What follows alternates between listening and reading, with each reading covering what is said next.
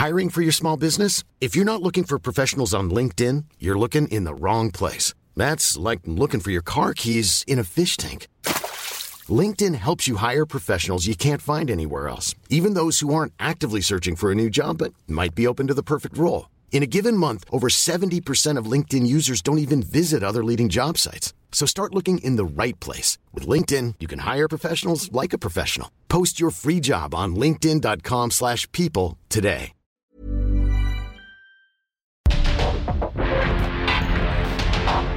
Porque el mundo actual no se entendería sin la economía, las finanzas y los negocios.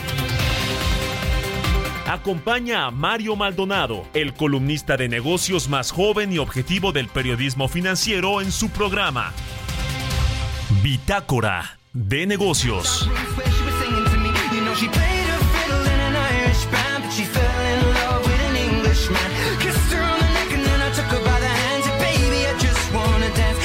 Pretty little Galway girl. My, my, my, my, my, my, my Galway girl.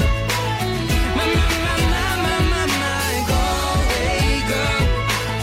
My, my, my, my, my, my, my Galway girl. When I was all said our welcome in its closing time, I was was holding mine. Our coats both smell of smoke, whiskey and wine. We fill up her lungs with the cold air of the night. I walked her home, then she took me inside. to finish some Doritos and another bottle of wine. I swear I'm gonna put you in a song that I write about a Galway girl and a perfect night.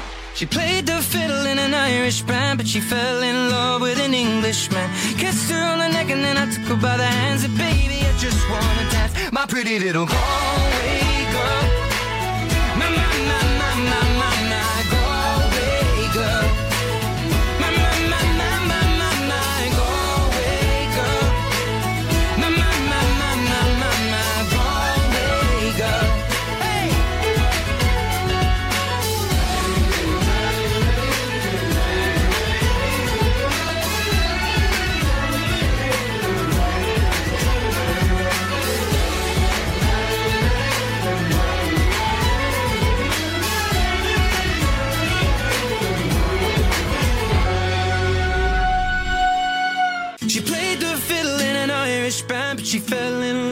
¿Qué tal? ¿Cómo están? Muy buenos días. Bienvenidos a Bitácora de Negocios. Yo soy Mario Maldonado y qué gusto me da saludarlos en este lunes, lunes 7 de agosto del 2023. Estamos transmitiendo en vivo aquí en la cabina de El Heraldo Radio.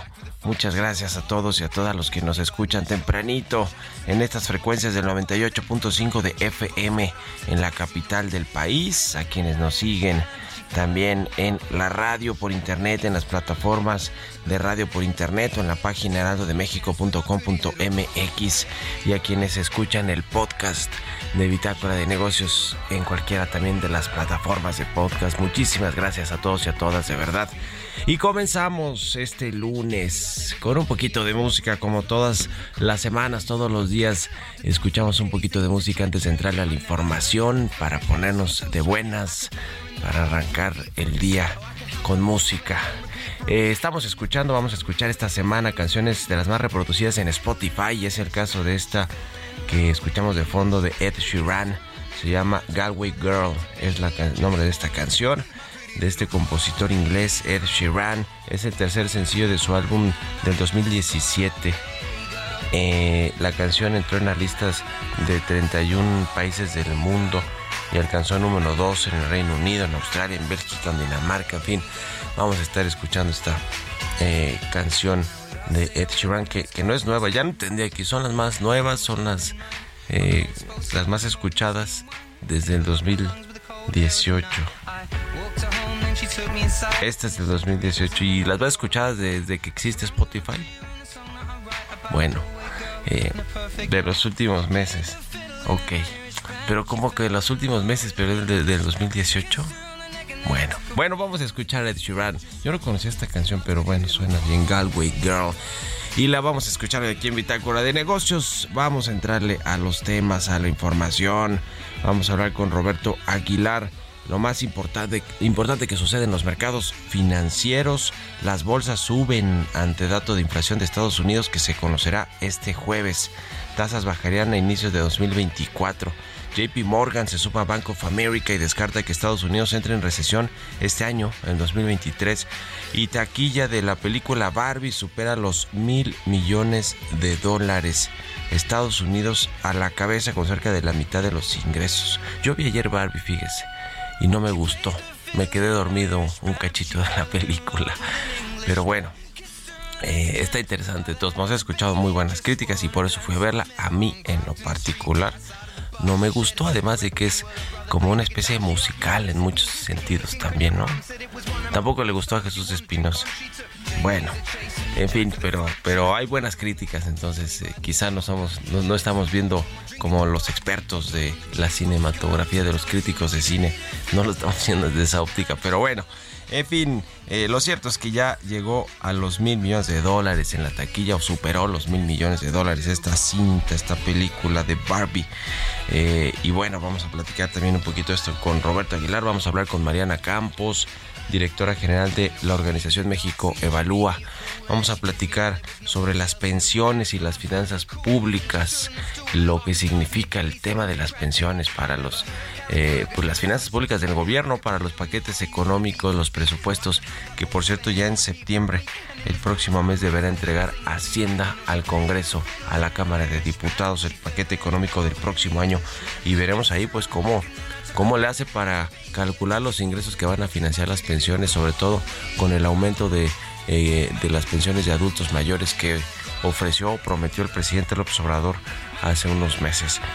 Eh, vamos a platicar también con Juan Carlos Anaya, director general en Grupo Consultor de Mercados Agrícolas, sobre esta negación eh, de Estados Unidos a la solicitud que hizo México, pues de que hagan un impacto sobre eh, un estudio, perdón, sobre el impacto del maíz transgénico. Se negó Estados Unidos a hacer este estudio. Eh, vamos a hablar de, todo este asunto que tiene que ver también con el precio de los, de los commodities, del maíz, del trigo, que afectan al precio de la tortilla en México. Cómo está el asunto de los precios y también, pues, cómo está este tema del maíz transgénico que México pues se rehúsa a aceptar en nuestro país sobre todo, sobre todo para el consumo humano. Vamos a platicar de eso con Juan Carlos Anaya, vamos a hablar de Google y de Meta, que eliminaron más de 20 mil empleos en los primeros seis meses del año estas dos grandes tecnológicas. Y también con Juan Rich, director de análisis y estrategia de Grupo Financiero B por Más, vamos a hablar de el panorama de la economía para el segundo semestre del año. Vamos a entrar a esos temas hoy aquí en Bitácora de Negocios, así que quédense con nosotros en este lunes 7 de agosto. Vámonos al resumen de las noticias más importantes para comenzar este día con Jesús Espinosa. She played the fiddle in an Irish band, but she fell in love with an Englishman. Kissed her on the neck and then I took her by the hands. And baby, I just wanna dance. I met her on Grafton Street, right outside of the bar. She shared a cigarette with me while her brother played the guitar. She asked me, what does it mean? The Bank of America elevó su proyección de crecimiento económico para México a 3.2% este año, más de un punto porcentual respecto al 2.3% que estimó previamente. La institución financiera también subió su estimación del crecimiento del PIB para 2024 a 1.4% desde el 0.8% previsto anteriormente. El economista en jefe para América Latina de Barclays, Gabriel Casillas, estimó que el Banco de México dejará sin cambio la tasa en su anuncio monetario de este jueves en 11.25% y ahí la mantendrá tendrá al menos hasta enero. Agregó que Banjico no bajará la tasa porque la Fed sigue subiendo la suya y porque la economía mexicana no se ha desacelerado. La Secretaría de Agricultura y Desarrollo Rural reportó que las exportaciones agropecuarias y pesqueras durante el primer semestre del año sumaron 12.324.7 millones de dólares, un alza de 4.3% respecto al igual periodo del 2022, aunque no dio a conocer el valor de las importaciones de este periodo. Los ingresos por remesas que llegaron a las familias mexicanas en junio sumaron 5.572 millones de dólares, una entrada que significó un incremento de 8.3% en comparación interanual. De acuerdo con las cifras del Banco de México, esta entrada sumó a una racha de cuatro meses al hilo con ingresos de remesas que superan los 5 mil dólares. El Instituto Nacional de Estadística y Geografía informó que durante mayo la inversión fija bruta anotó un crecimiento de 4.5% mensual, siendo su alza más pronunciada desde agosto del 2020 y alcanzando un máximo histórico.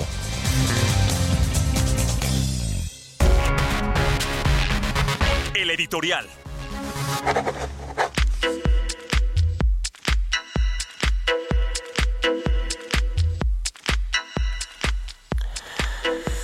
Bueno, pues eh, en el país las cosas no están bien en el tema de seguridad y de violencia. Eh, este, este fin de semana hubo un, ataque ahí a la prima de la gobernadora de Guerrero, Evelyn Salgado, pariente del el padre de Evelyn, el eh, legislador Salgado Macedonio.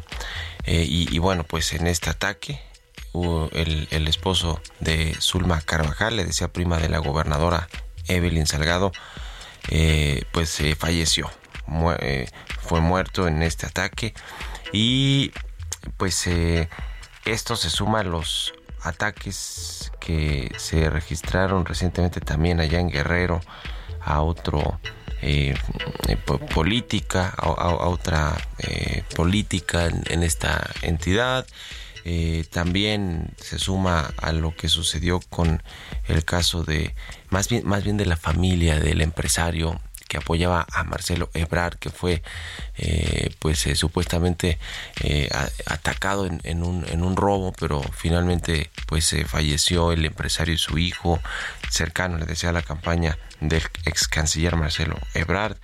Y en general parece que las cosas pues seguimos viendo estos índices de violencia y de asesinatos, de homicidios dolosos, eh, pues creciendo, ¿no? Fíjese, se cometieron 340 mil delitos, además de todo en las cárceles en el 2022, que es de donde viene mucho tema de extorsiones, muchos eh, eh, otros delitos se cometen desde las cárceles, ¿no? Robos, extorsiones, secuestros, se planean muchos de, estos delitos en el país. Y todo esto eh, pues a pesar de esto, más bien, habría que decirlo, en, el lado económico hemos tenido buenos datos. Eh, no todo el país está incendiado por la violencia, pero sí está eh, muy latente en muchos estados el cobro de piso, las extorsiones, los...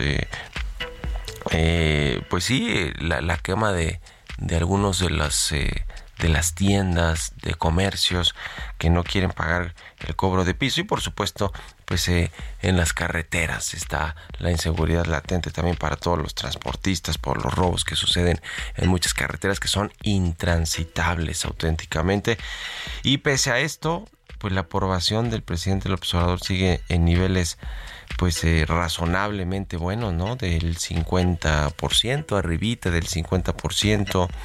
Eh, el, proceso interno de las corcholatas de Morena y los partidos aliados sigue también eh, pues eh, su curso a ver si si sí en el 6 de septiembre dan eh, a conocer quién va a ser el representante o el candidato o candidata de Morena, lo mismo que en la oposición el Frente Amplio por México, que ellos dijeron que lo iban a decir antes, el 3 de septiembre. Eh, pero digamos, no vemos tampoco muchas propuestas para ver cómo van a resolver todo este desastre que hay auténticamente en la seguridad del país, eh, todos estos temas de violencia, salvo algunas pinceladas, por ejemplo, de Marcelo Ebrard de Xochitl Galvez, pero nada en firme sobre cómo van a resolver este tema que si bien hoy no está afectando completamente o transversalmente a la economía, sí, eh, eh, por, los datos que tenemos de indicadores, sí es eh, algo que sin duda afecta. Imagínense si México podrá crecer mucho más si no tuviéramos esos problemas tan arraigados en el país, ¿no? De violencia, de inseguridad, en por todos lados, en la política, en, en, todo tipo de empresas, grandes, pequeñas, micro, medianas, en fin. En fin, es, es un asunto que sin duda alguna debe estar en la plataforma de gobierno, en el proyecto de país de cualquier candidato o candidata para el 2024. ¿Ustedes qué opinan? Escríbanme en Twitter, arroba Mario y en la cuenta arroba Heraldo de México. Mario Maldonado en Bitácora de Negocios. Ya le decía, ya le hablaba sobre este tema de las pensiones, que ha aumentado el gasto de pensiones federales en el, en, eh, pues en lo que va de este sexenio. Y le decía que además el presidente del observador prometió que seguirán aumentando por lo menos las, las pensiones para los adultos mayores. Vamos a platicar de este asunto y de cómo presiona las finanzas públicas el crecimiento de las pensiones. Eh, vamos a hablar con Mariana Campos, directora general de México Evalúa. ¿Cómo estás, Mariana? Muy buenos días. Muy buenos días, Mario. Me da mucho gusto saludarte. Qué bueno que estás de regreso. Igualmente, ¿cómo ves todo este asunto de las pensiones y, y, el paquete que le va a tocar al próximo presidente o presidenta del, del país? Fíjate, Mario, que el tema está bastante fuerte porque hicimos un análisis con datos anuales, eh, un análisis bastante largo desde 2002 a 2022. Y bueno, pues sabemos que el, gasto de pensiones ha sido constante a lo largo de los años, pero vemos un cambio de tendencia. Yo creo que ahí es en donde está la noticia. Fíjate que en lo que va del sexenio, el gasto en pensiones contributivas y asistenciales, es decir, incluyendo las que se pagan a los adultos mayores a través del programa eh, conocidísimo, pues ese gasto se ha incrementado en 433 mil millones de pesos, ¿sí? pero los ingresos totales solo han aumentado 345 mil. Es decir, por primera vez ha aumentado más eh, la cantidad específica, digamos, eh, de los eh, de, las pensiones que de los ingresos. ¿sí? Las pensiones han crecido 1.3 veces más que los ingresos y si vemos lo que pasaba en el sexenio, por ejemplo, anterior, con Fox los ingresos crecieron 6.4 veces más que las pensiones, con Calderón 3.2 veces y con Peña 2.5 veces. Entonces ahí es en donde tenemos pues un cambio. Sí, sin duda alguna, en este gobierno, como decías, las pensiones han aumentado las pensiones asistencialistas y las o asistenciales y las contributivas que son pues las que eh, tiene, tiene que pagar ya, digamos, a los trabajadores del Estado, ¿no? A, los de Pemex, a la CFE, a, los pensionados del IMSS, del ISTE, eh, del ISTE sobre todo, ¿no? O, los del IMSS también entran en estas transferencias? También entran en estas transferencias. Entonces recordemos que pues todavía el gobierno está, a pesar de que se hizo la reforma en 1997, pues en realidad ahorita eh, alrededor del 80% de lo que paga pues son eh, pensiones que no están cubiertas y, en la que ya no pueden trabajar y pues no no tienen una pensión. Sin embargo, el problema fue no pensar en fuentes de financiamiento. Sí, sí, correcto. Y, y, tendrá que venir una reforma fiscal o algún ajuste en el gasto, sin duda, para el próximo, no sé si para el próximo año, que ya tendrán que presentar el paquete económico la Secretaría de Hacienda, pero sí para el próximo sexenio.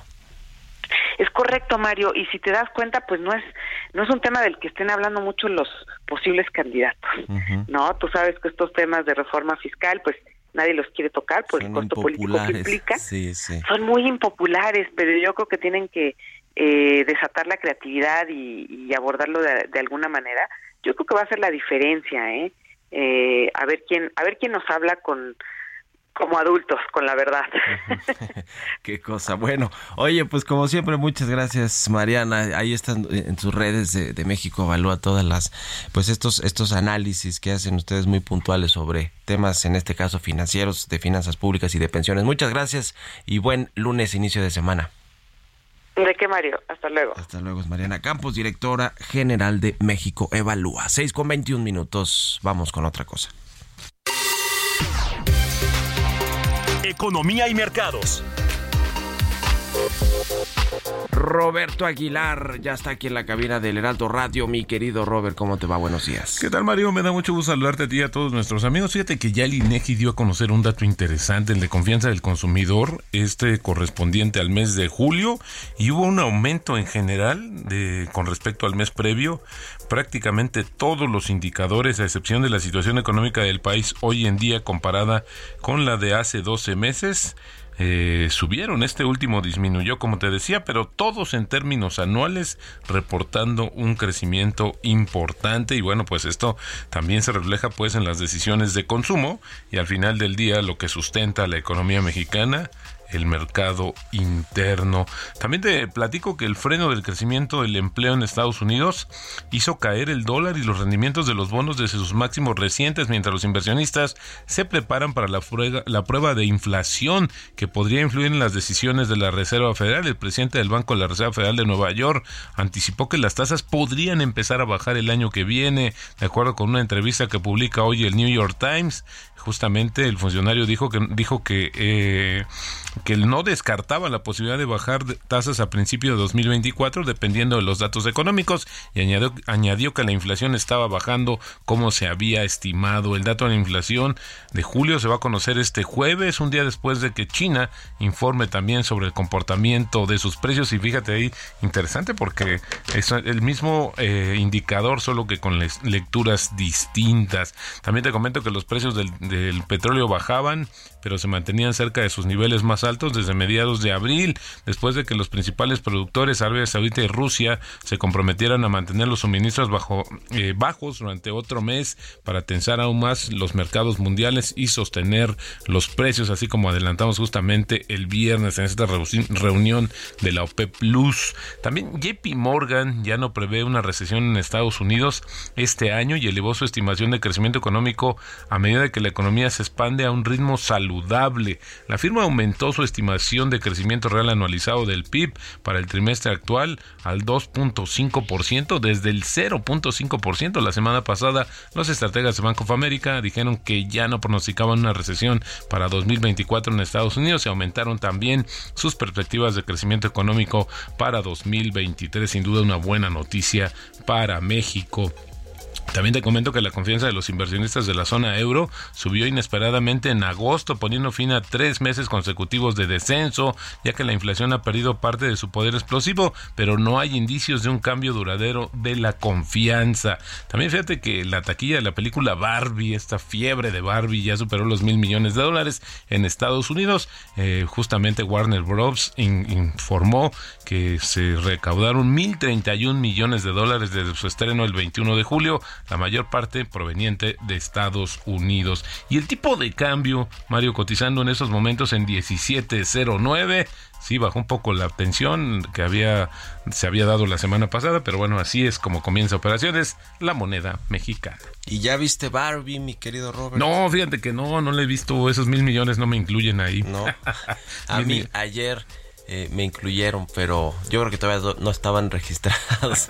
No me gustó, la verdad, pero bueno, por eso quería tu opinión. Gracias, Robert, y nos vemos al ratito en la televisión. Gracias, Mario, muy buenos días. Roberto AH, síganlo en Twitter, vámonos a la pausa, regresamos. En un momento continuamos con la información más relevante del mundo financiero en Bitácora de Negocios con Mario Maldonado. Regresamos.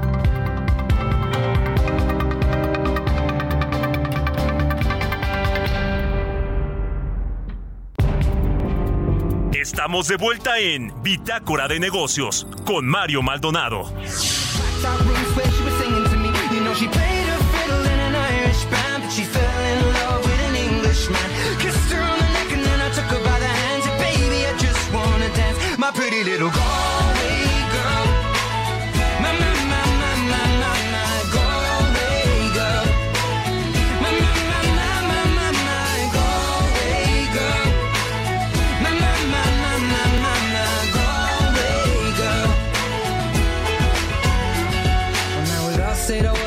Closing time. I was holding a hand, a hand was holding mine.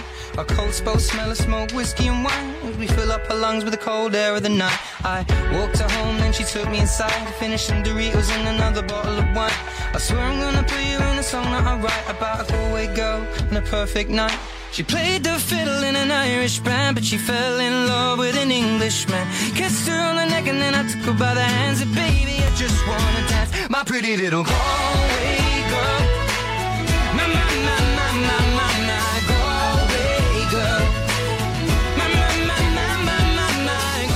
estamos de regreso aquí en Bitácora de Negocios. Son las 6 de la mañana con 31 minutos, tiempo del centro de México. Y regresamos escuchando un poquito de música antes de irnos con la información en esta segunda mitad del programa. Estamos escuchando esta semana canciones de las más reproducidas en Spotify y es el caso de esta que escuchamos de fondo de Ed Sheeran, el cantante y compositor inglés. La canción se llama Galway Girl, es de su álbum del 2017 y la canción del 2018. Entre eh, es el nombre del álbum de Ed Sheeran y alcanzó número 2 en varios países de Europa esta canción. Bueno, vámonos al segundo resumen de noticias con Jesús Espinosa.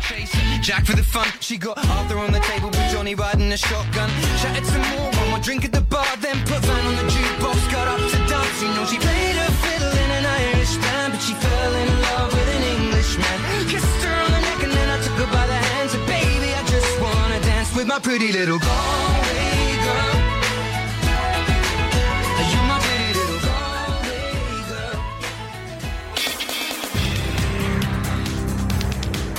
Durante mayo pasado, la resiliencia del consumo de los hogares se resquebrajó, resistiendo una mayor erosión del poder adquisitivo por la aún elevada inflación y el alto costo financiero. De acuerdo con datos desestacionalizados del Instituto Nacional de Estadística y Geografía, el indicador mensual del consumo privado en el mercado interior disminuyó 0.34% en el quinto mes del 2023. El crecimiento de los ingresos por remesas en México se debe principalmente a la economía bilateral que comparten Baja California y California, de acuerdo con datos del Banco de México, de los 30.238.3 millones de dólares que recibió el territorio nacional por el Hey, I'm Ryan Reynolds. Recently, I asked Mint Mobile's legal team if big wireless companies are allowed to raise prices due to inflation. They said yes. And then when I asked if raising prices technically violates those onerous two year contracts, they said, What the f are you talking about, you insane Hollywood ass? So to recap, we're cutting the price of Mint Unlimited from $30 a month to just $15 a month. Give it a try at mintmobile.com slash switch. $45 upfront for three months plus taxes and fees. Promo rate for new customers for limited time. Unlimited more than 40 gigabytes per month. Slows. Full terms at mintmobile.com. concepto de remesas en el primer semestre del año, 96.0% provino de Estados Unidos. Al encabezar la Asamblea General conmemorativa del 65 aniversario de la Asociación Sindical de Pilotos Aviadores de México, Miguel Torruco, secretario de Turismo, aseguró que de 2019 a 2023 se han reportado 332 nuevas rutas aéreas internacionales, con una derrama económica que supera los 750 millones de dólares. La Confederación de Cámaras Nacionales de Comercio, Servicios y Turismo espera que el regreso a clases en educación básica deje una derrama económica de 108.400 millones de pesos al sector terciario. Espera que la vuelta a las aulas a nivel preescolar, primaria y secundaria genere un ticket promedio de entre 5.500 y 7.500 pesos por estudiante.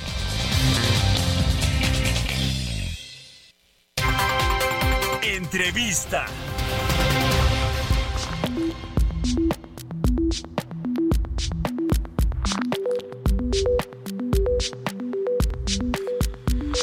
Bueno, ya le platicaba sobre este asunto de Estados Unidos y el maíz transgénico. Siguen estos, eh, pues, estira y afloje, ¿no? De, de entre México y Estados Unidos por esta idea que tiene México que el maíz transgénico, pues, es malo para la salud y, y evita a toda costa el consumo de este producto en eh, pues en- en- en- para consumo humano pero también pues eh, busca eventualmente que el maíz para el eh, industrial pues y para el, campo el ganado pues también eventualmente ya no se consuma en México. Esto eh, ha ocasionado pues di- diversas eh, pues diversos puntos de vista y opiniones de eh, académicos eh, empresarios no se diga los empresarios que sufren este asunto los consumidores pero sobre todo lo- los estudios que en México ha hecho el CONACIT que en México ha hecho la eh, pues la COFEPRIS etcétera. Hugo López Gatel está muy metido también en este tema ya ve que controla la COFEPRIS aunque no es el titular de esta eh, de esta, de esta eh, comisión, pero le han pedido pues eh, a México en Estados Unidos que compruebe que le que hace daño no su consumo. Y México a su vez también le pidió a Estados Unidos un estudio sobre el impacto del maíz transgénico en la salud lo cual negó. Vamos a platicar de todo este tema y de otros asuntos le decía del precio de las materias primas para eh, saber cómo están pues los commodities, el trigo, el maíz, eh, que son los componentes de la tortilla en México y del pan. Vamos a hablar con Juan Carlos Anaya, director general en Grupo Consultor de Mercados Agrícolas. ¿Cómo estás, Juan Carlos? Buenos días. Mario, buenos días y gracias por invitarme a tu programa. Me gusta saludarte y gracias a ti por estos minutos. ¿Cómo estás viendo este asunto del debate del maíz transgénico sobre si hace daño o no a la salud? Porque esto tiene detrás de sí pues el tema comercial, ¿no? Y los miles de millones de dólares que significa el comercio de maíz transgénico de Estados Unidos a México. Pues Mario, seguimos en un problema que no existía, es un problema que hemos creado ideológico en virtud de que, aunque la declaración de agricultura es ahora que le pida a su contraparte que demuestre si el maíz eh, hace daños a la salud humana, animal y vegetal, pues es lo que ha pedido Estados Unidos, que el gobierno mexicano a través de sus autoridades de salud y también de CONACYT y de COFEPRIS muestren esos estudios que ha hecho el gobierno mexicano donde el maíz genéticamente modificado hace estos efectos en virtud de que es un tema de principio, ya que los países que usan biotecnología pues seguramente tomaron todas las medidas para que estos productos no causen esos daños a la salud, que sería envenenar a su población. Algunos dicen que Estados Unidos pues, solamente es para consumo animal están totalmente equivocados en virtud de que hay pues muchos mexicanos, latinos y americanos que ya comen las tortillas mexicanas hechos por algunas de las empresas mexicanas, donde se elaboran las tortillas que son muy apetecibles en el mercado americano y que van directamente al consumo humano. Y también todo lo que son tostadas, fritos y todo, pues son de consumo directo. Y ese es el gran tema que existe, Mario, en virtud de que el maíz eh, genéticamente modificado ha mostrado beneficios a la seguridad alimentaria, en virtud de que tiene una mayor productividad con todo y sequía. Ahorita en Estados Unidos, con toda la sequía que se habla y ha estado moviendo los precios, posiblemente tengan un, no una récord en cuanto al tema de rendimientos, pero sí de producción en virtud de que están sembrando más maíz.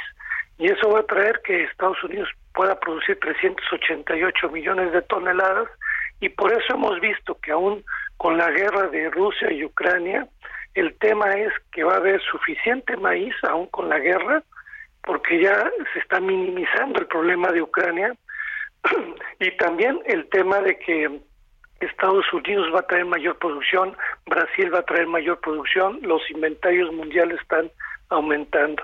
Entonces, la realidad, seguimos con un tema ideológico, pero esto tiene una relevancia también en el mundo porque no nada más se hace eh, biotecnología con maíz, también se hace con algodón, alfalfa, canola, semillas de algodón y también con otros cultivos como el arroz, el frijol, la calabaza, la papa, la papaya. Imagínate todos estos productos que son de biotecnología. Si empezamos con el maíz, ya México varios de estos productos usan biotecnología, pues sería un desastre para los productores mexicanos.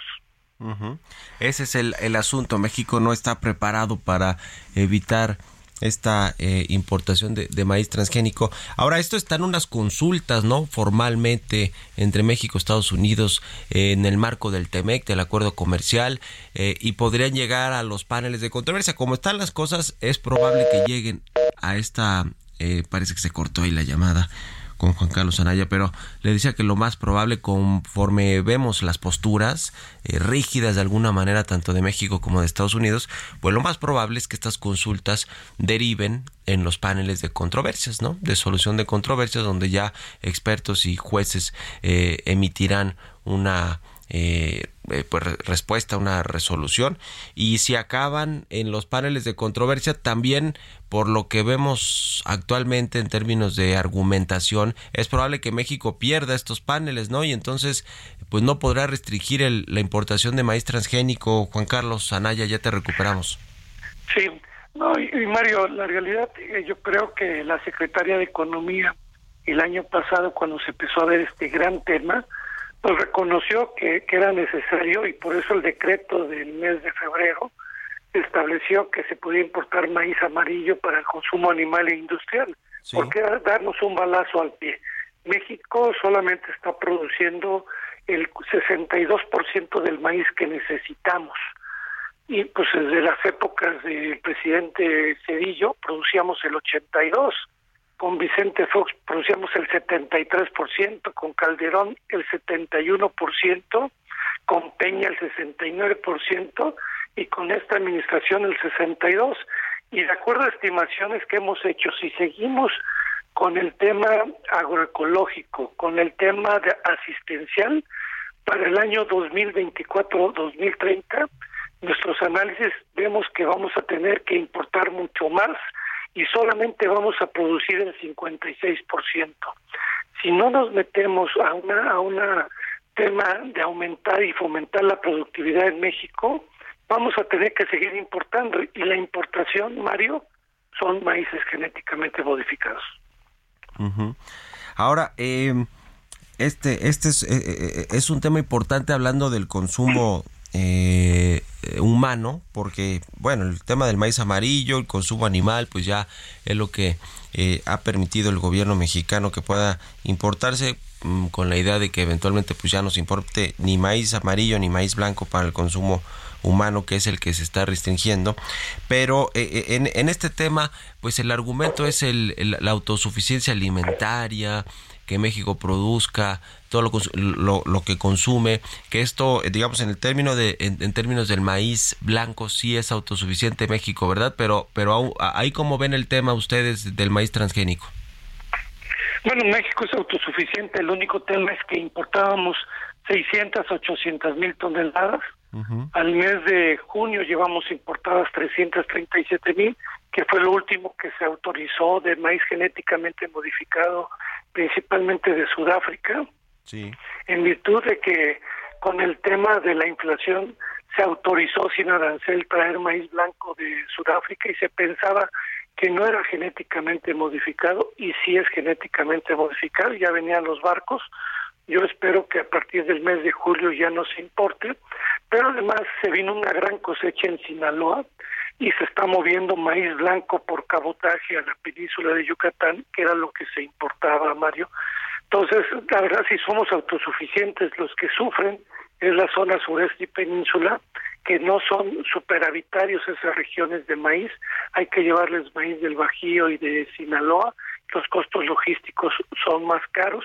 Afortunadamente el precio del maíz ha caído por dos causas. Uno, el, el precio de futuro ha caído alrededor de 40% contra el año pasado y el tipo de cambio se ha ajustado y eso ha hecho que el maíz que está llegando a la península sea un maíz con, con precios este, todavía de niveles del año pasado con todo y logística en virtud de que el precio del maíz en Sinaloa anda en 5.100 pesos la tonelada mientras el año pasado estaba en 7.300. Por último, te pregunto, Juan Carlos Anaya, el tema de eh, los eh, de la, del precio de la tortilla ya ha venido a la baja, ya se está moderando eh, por por esto que nos decías, han bajado los precios de los de las materias primas a nivel internacional. en este sentido, ¿cómo cómo estás viendo la, la, pues sí también la trayectoria que pueda tener en las próximas semanas el, el precio de la tortilla? Mira, en el precio de la tortilla y de muchos que tienen que ver con productos que, que vienen de materias primas como el maíz, el trigo, la soya, pues no vemos presiones de que aumenten a finales del año. Entonces, la realidad vamos a mantener los precios de la tortilla a estos niveles. Aunque ha bajado el maíz, ya la tortilla ya no baja. Seguimos teniendo precios a nivel nacional en tortillerías tradicionales sobre 23 pesos el kilo, aunque aquí en la Ciudad de México anda en 2067, no vemos que tenga que moverse. En el autoservicio, que, que también vende tortilla, el precio se sigue manteniendo a 13 pesos con 67 centavos. No vemos que, que el precio tenga que subir en virtud de que afortunadamente para el consumidor ya los precios, este, la inflación por temas de materias primas, no lo vemos en todo lo que resta del año, Mario. Ya pues vamos a estar al pendiente y en comunicación, si nos permites, Juan Carlos Anaya, director general en Grupo Consultor de Mercados Agrícolas. Muchas gracias por estos minutos y muy buenos días. Gracias, Mario. Buenos días. Hasta luego. 6 con 45, casi 46 minutos. Vámonos con las historias empresariales. Historias empresariales. Pues ya le decía, Google y Meta eliminaron más de 20 mil empleos. El sector tecnológico ha enfrentado despidos masivos en compañías de todos los tamaños. ¿eh? No es el caso solamente de estas dos que son pues las más grandotas, ¿no? De las más grandes de, de Estados Unidos y del mundo junto con Microsoft y, y algunas otras, pues, pero estas son muy representativas porque son las que tienen o los buscadores o las redes sociales o ambas, ¿no? Como el caso de Google.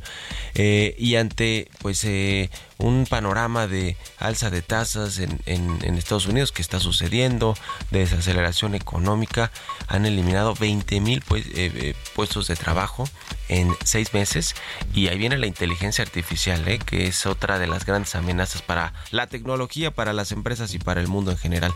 Vamos a escuchar esta pieza de mi compañera Giovanna Torres.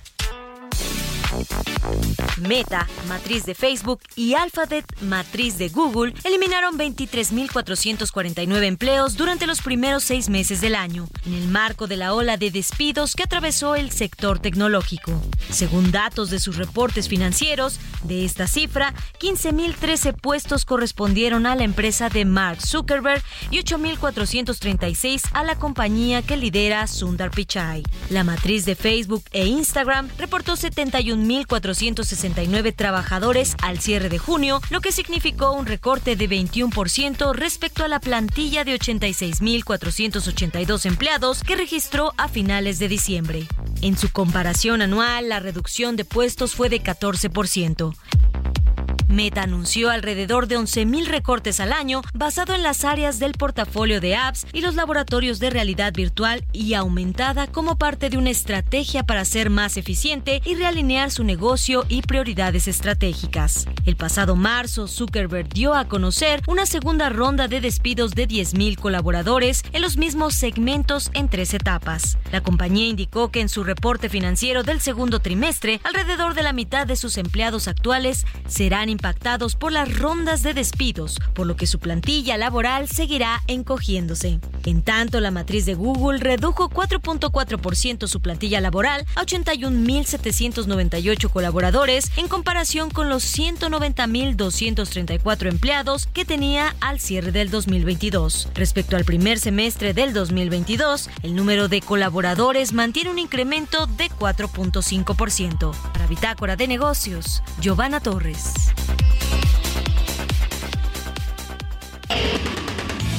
Bitácora de negocios con Mario Maldonado.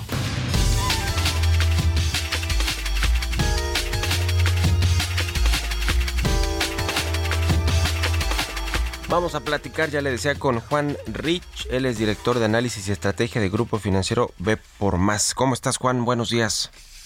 Mario, ¿cómo estás? Muy buenos días. Muchas gracias por la invitación y un saludo a todo tu auditorio. Gracias a ti por estos minutos. ¿Cómo se ve el segundo semestre del año para la economía mexicana? Pues estamos viendo sorpresas eh, bastante positivas. Nosotros, de hecho, con el último reporte que salió por arriba del esperado en la parte del PIB, estamos incrementando nuestra, nuestras expectativas para el segundo año. Creemos que el tema de que también eh, ya se esté anticipando que este año podría ser más una desaceleración, que era de nuestros pronósticos iniciales en Estados Unidos, pues también puede ayudar mucho a impulsar la parte nacional y también hemos visto que las empresas dentro de la bolsa han, mejorado este, en, su mayor parte las perspectivas. Entonces, creemos que el segundo semestre todavía puede ser bastante positivo para, para el desarrollo económico en la parte nacional. Eh, mejoraron sin duda alguna los indicadores económicos de, eh, de México, sobre todo los del el Producto Interno Bruto, estos que nos entrega el INEGI, el IGAI y demás, para la primera mitad del año aunque se prevé, aunque, aunque existe una ligera desaceleración, ¿no? si bien los crecimientos interanuales son bastante buenos, eh, los que se comparan trimestre contra trimestre vienen un poquito desacelerados y quizás en, consonancia con lo que sucede en Estados Unidos, ¿no? Que si bien dicen no habrá recesión en este año, sí hay una desaceleración.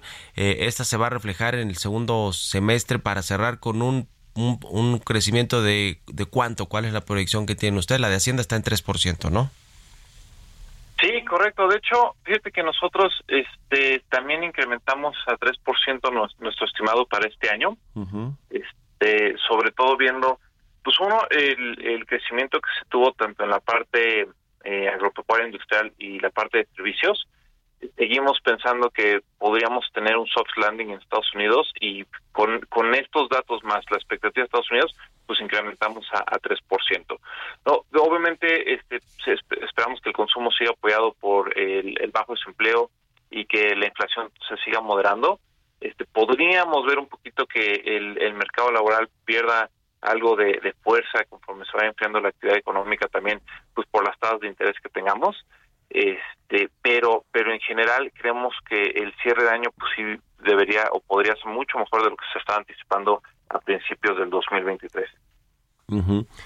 eh, ¿qué, es lo que preocupa en el panorama en, en el entorno macroeconómico, internacional y nacional que podría descomponer un poco esa cifra en estos eh, seis meses del año, bueno, en esta segunda mitad del 2023, Juan? seguimos viendo una buena tendencia en, en, la baja de inflación.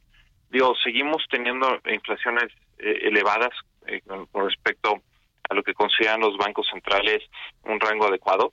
Esta, estas inflaciones están haciendo también que las tasas de interés pues, se mantengan elevadas.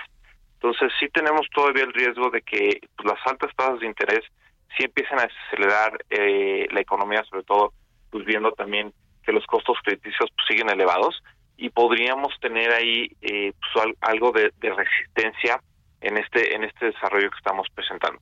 Creemos que la inflación pues, todavía va, a tardar un, muy buen rato en regresar al, a los rangos de los bancos centrales y esta eh, pues evidentemente pues, puede mantener las tasas elevadas y, y lo que podemos empezar a ver también es que eh, las fluctuaciones que todavía traemos en, en el tipo de cambio pues puedan empezar a afectar eh, todo lo que es ingreso en, dólares en, nuestro país. ¿no? el tema de, remesas, el tema de las empresas que tienen ingresos en dólares, pues puede seguir presionando este, algunos resultados y eso también nos puede tener este eh, generar algunos vientos en contra. Creemos que eh, también podríamos ver un poquito de desarrollo adicional impulsado por las inversiones que están haciendo el, en, el tema de nearshoring y, y hacia adelante, pero igual estas inversiones pues también en dólares, este, cuando se pasan a pesos, pues también se pueden ver impactadas y eso nos puede todavía generar un poquito de, de, resistencia para cierre de año. Pues ahí está el contexto de México. Este, este asunto del tipo de cambio, ¿cómo lo ven hacia el cierre del, del año eh, en 40 segunditos, Juan? Pues nosotros sí esperamos que regrese, eh, que tenga una tendencia un poquito más al alza, que podamos estar regresando pues arriba de los 18 pesos. Nada más sí hay que estar en cuenta que pues sí, o sea, todavía los fundamentales y, y, todavía todas las variables que hemos visto que apoyan el tipo de cambio pues están muy fuertes. Eh, tuvimos un poquito de volatilidad con el cambio de, calificación por la parte de ficha en Estados Unidos. Sí esperamos una tendencia alza, pero no esperamos que tengamos picos desordenados así eh, que nos generen mucha volatilidad en el corto plazo. Ya. Pues estamos en contacto y te agradezco, Juan Rich, director de análisis y estrategia de Grupo Financiero B, por más estos minutos. Muy buenos días. Mario, muchísimas gracias. Un saludo a ti y a todo tu auditorio. Hasta luego. Igualmente, con esto nos despedimos. Gracias a todos ustedes por habernos acompañado este lunes aquí en Bitácora de Negocios. Se quedan en estas frecuencias de El Heraldo Radio con Sergio Sarmiento y Lupita Juárez. Nosotros nos vamos a la televisión, al canal 8 de la televisión abierta, las noticias de la mañana y nos escuchamos aquí mañana tempranito a las 6. Muy buenos días.